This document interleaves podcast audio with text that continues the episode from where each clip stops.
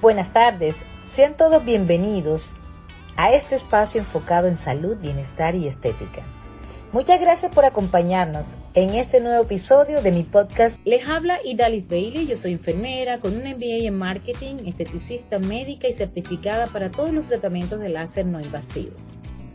Soy experta en tratamientos de cuidado de piel y tratamientos de envejecimiento. Hoy me gustaría enfocarnos un poco, doctor. Cuéntenos un poco acerca de cómo poder lograr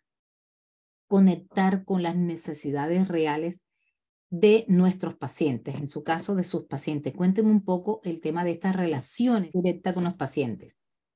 Bueno, mira, desde mi punto de vista, lo más importante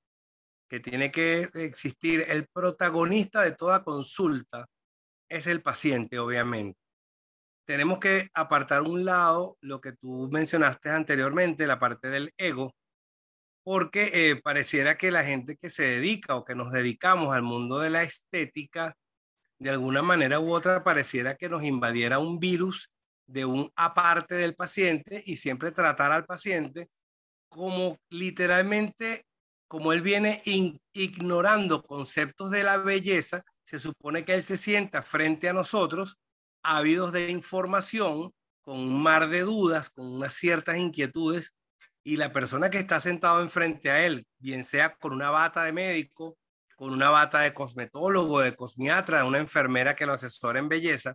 esta persona debe de, despojarse de eso y sentarse en el lado del paciente y escuchar sus inquietudes, escuchar sus inquietudes, porque yo esto lo llamo literalmente la cirugía psiquiátrica.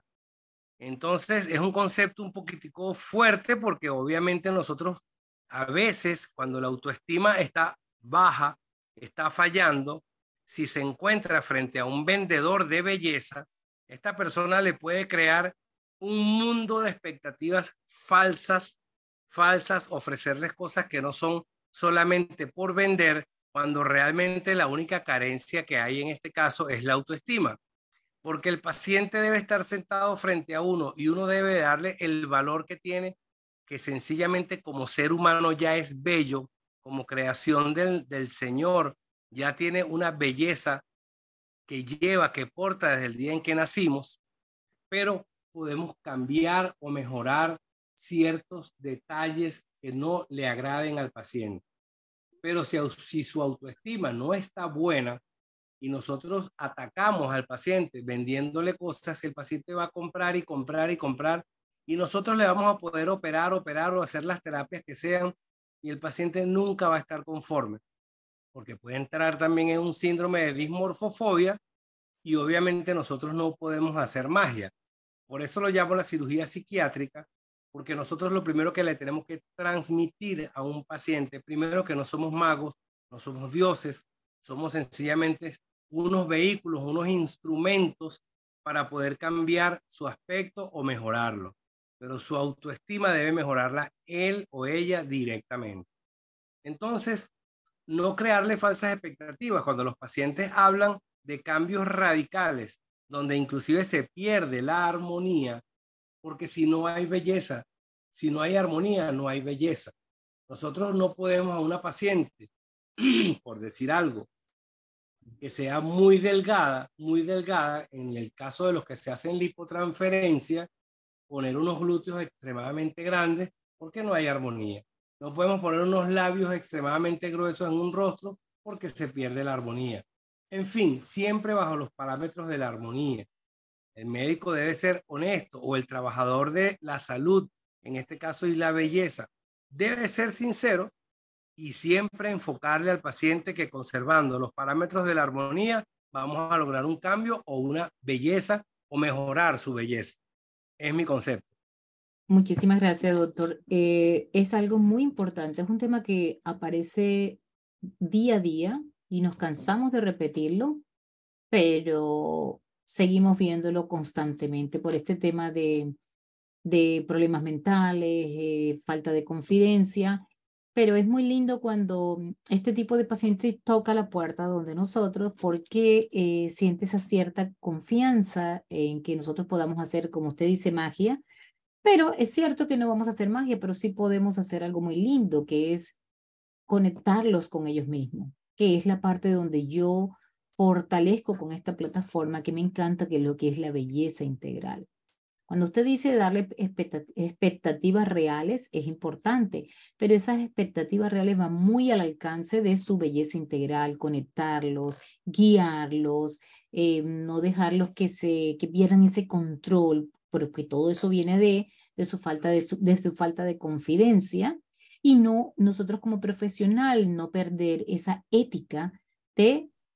aprovecharnos de esa situación para eh, olvidarnos de la parte profesional. Entonces, es aquí donde resalta un trabajo como el suyo, que su experiencia, su nombre, su equidad, su, su ética profesional prevalece. Y su importancia es llegar a este momento de lo que acaba de decir y quién mejor que usted va a identificar este tipo de paciente con este tipo de problema de dismorfofobia. Es paciente que va a venir donde usted consecutivamente todos los días queriendo hacer algo diferente o muchas veces viene de, cirujano en cirujano queriendo tratar de cubrir esa falta de confidencia que tiene con ellos mismos. Pero que es lindo que cuando llega en manos de profesionales como usted, puede tener una comunicación amplia y explicarle y usted lo puede guiar, llevarlo hasta que el paciente pueda entender sin pretender cambiarlo, porque nadie cambia a nadie, pero con su experiencia usted lo lleva a entender un poco la importancia de ese balance y que lo puedan escuchar y si no lo escuchan usted como profesional se mantiene como el profesional que usted es y no dejarse llevar o tomar ventaja de un paciente cuando vienen así, con su autoestima muy bajo, a venderle de todo y termina uno perdiendo esa ética profesional por el tema de, eh, de, monetización, ¿no? Pero lo felicito, me encanta mucho porque desde la primera entrevista hizo mucha referencia a este tema y esto fue lo que más me llamó la atención, que lo hace distinguir ante muchos profesionales. Y felicitaciones por este lado. Me gustaría conocer un poco cuál sería el límite profesional sobre la cantidad de cirugías que un paciente se puede hacer. Bueno, mira, eh, definitivamente la cirugía estética es una cirugía, me voy a mover un momentito, es una cirugía electiva, literalmente como su nombre lo dice. Nosotros el, elegimos el momento y el estado de salud adecuado, el estado de ánimo adecuado de cada paciente para poder realizar un procedimiento. Porque nosotros si vamos a hacer una cirugía estética, eso que se conoce hoy en día como todoplastia o todoplastía, que son pacientes que quieren cambiarse el rostro, el cuerpo, los senos, las piernas, todo esto, cuando es una cirugía que se puede calcular, una cirugía mínimamente invasiva o un, o un procedimiento, por decir, el paciente llega a hacerse las mamas, unas prótesis mamarias, que debe tener una durabilidad de tiempo quirúrgico entre una hora, máximo hora y cuarto, hora y media, quizás hasta menos. ¿por qué tenemos que venderle más procedimientos para hacerlo en un abdominoplastia, un tummy tuck, un abdomen, o sea, lo que sea, más lipo, más rostro? Y eso que iba a ser una hora, un paciente bajo un efecto de anestesia, obviamente de 4, 5, 8, 10 horas que tardan cirujanos, algunos que lo digo con mucho respeto, por facturar, ponen en riesgo la vida de ese paciente. Y ese paciente ávido de con una necesidad imperiosa de cambiar, le hace caso al profesional que se supone que es el guía y entonces terminan ocurriendo accidentes en, los, en las salas de procedimiento. Entonces, es decir, uno, en la cirugía estética, los pequeños, los pequeños detalles dan grandes cambios.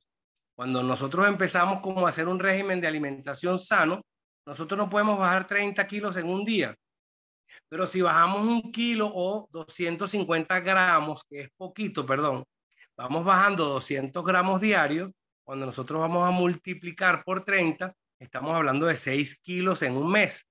Y si multiplicamos esos 6 kilos de un mes por 4, son 24 kilos en 6 meses. En fin, lo que quiero decir con esto a mis pacientes, a nuestros pacientes,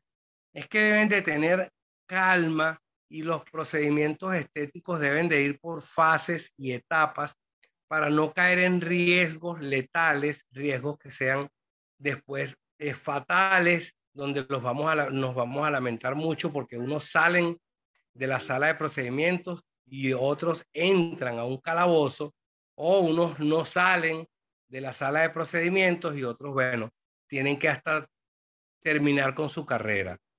Yo hago mucho énfasis en que el paciente debe de ir bien claro y debe asesorarse, no buscar ofertas. Recuerden que es su vida, su vida, su salud, su belleza.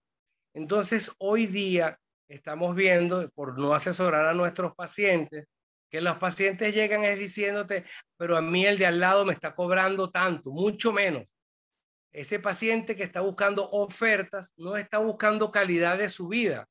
está buscando que lo que sea le salga barato. Y realmente yo creo que en tu experiencia, que ya, ya he visto que es bastante y es suficiente, bueno, y todavía nos falta, pero en nuestra experiencia, que ha sido bastante satisfactoria, cuando un paciente llega a nosotros buscando ofertas, realmente yo le digo, mira, yo no soy una oferta. Mis 30 años de experiencias tienen un valor como ser humano. Entonces, en mí no esperes una oferta, espera calidad, pero no esperes ofertas. Entonces, ese mercado hoy, inclusive, que tú también lo manejas muy bien, que son las redes, y todo esto por las redes estamos viendo inclusive que amas de casa están haciendo un curso de fin de semana de cualquier área de la salud o de la belleza y al día, al día lunes ya se ponen DR, se ponen un doctor, MD, medical doctor o whatever, se ponen lo que quieran, nada más porque el fin de semana hicieron un curso de corte y costura y ya se sienten en capacidad de poner eh, toxina botulínica, se ponen ácido hialurónico, o sea, hacen cosas que a ti y a mí nos ha costado años de experiencia lograrlo. Entonces vienen a decirte sencillamente, doctor o doctora, es que usted es muy caro, muy costosa. No, no, no. Hay cosas que usted puede pagar y unas cosas que no puede pagar. Entonces, al paciente hay que hablarle en ese sentido también un poco claro y asesorarlo. No, yo no, busque ofertas para su salud, busque la seguridad. Entonces, esa parte es importante desde mi punto de vista súper importante y estoy 100% de acuerdo con usted. Eh, eso es lo que hace la diferencia de toda la industria y eso lo hay en todas partes del mundo y en todas las industrias. Cualquier tipo de industria te va a encontrar la parte profesional, la parte mediocre y la parte empírica. Eh, ¿En qué área nosotros nos queremos identificar? Obviamente en la que somos profesionales, que somos educados con muchos años de experiencia y además seguimos actualizándonos y queremos siempre estar en la vanguardia de lo mejor para ofrecer lo mejor a nuestros pacientes, ante todo la seguridad. Pero prevalece cuando nosotros cuidamos de nuestra seguridad, porque si nosotros cuidamos de nuestra seguridad, con seguridad vamos a cuidar de la seguridad de los pacientes también. Es por eso que estamos aquí conversando, es por eso que esta conversación se hace amena, y tengo otra pregunta para usted. Eh, me gustaría saber si usted trabaja con otros profesionales que le ayuden a lograr ese bienestar físico y mental a sus pacientes. Si trabaja un equipo, cómo lo maneja, qué tan importante para usted es el trabajo multidisciplinario. Bueno, mira, sí, realmente el director de nuestra orquesta, eh, aunque suene así como ah, muy, muy romántico, el director de nuestra orquesta es Dios. El, primer, el primero que nos tiene que orientar y siempre le digo que me ponga en mi camino a quien deba poner y me quite de mi camino a quien deba retirar.